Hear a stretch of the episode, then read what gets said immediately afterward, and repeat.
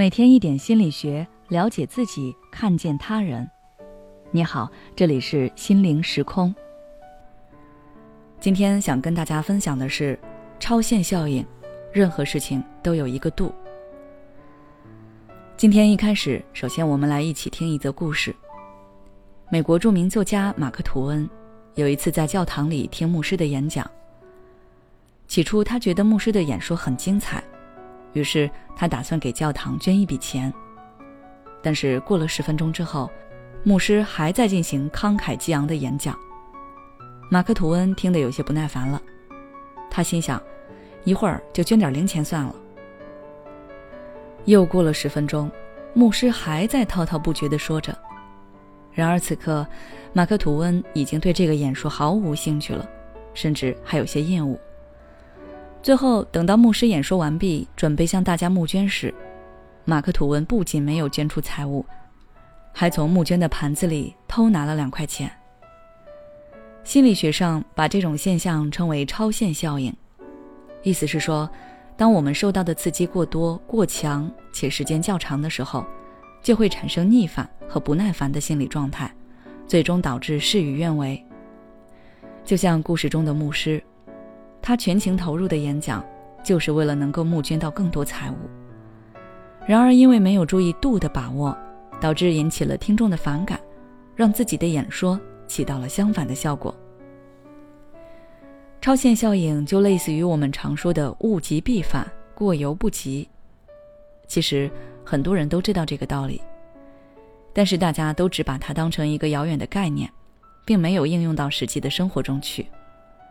比如说，很多父母明明知道物极必反，但是看到孩子犯错时，还是会唠唠叨叨的反复和孩子说教。然而，即使把道理说了一百遍，孩子依旧我行我素。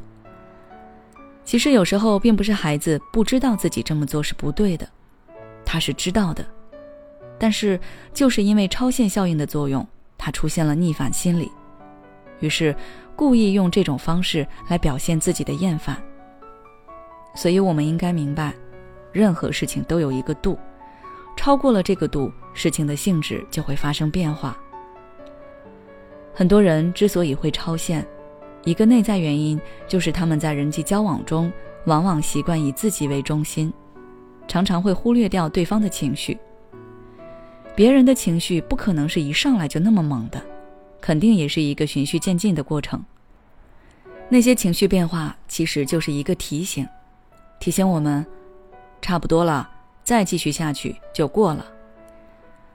如果故事中的牧师能够在演讲的时候多把注意力放在下面听众的反应上，也许他的演讲就不会这么长，也许就能募集到更多的财物。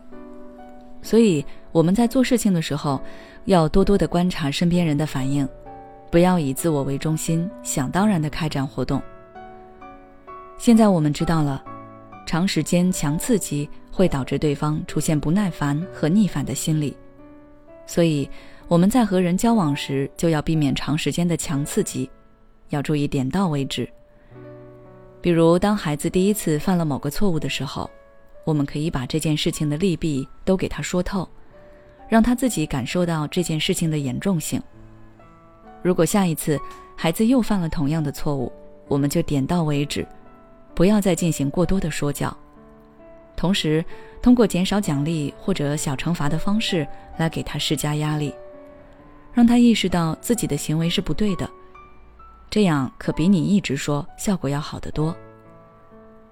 限度这个东西是无形的，也没有固定的标准，但是却无时无刻不存在于我们身边。要想把握好度，最简单有效的方法就是换位思考，从对方的角度去看待我们的行为，这能够有效帮助我们确认自己的行为没有超限，帮助我们感知到身边的度。好了，今天的介绍就到这里。如果你想要了解更多内容，欢迎关注我们的微信公众号“心灵时空”，后台回复“超限效应”就可以了。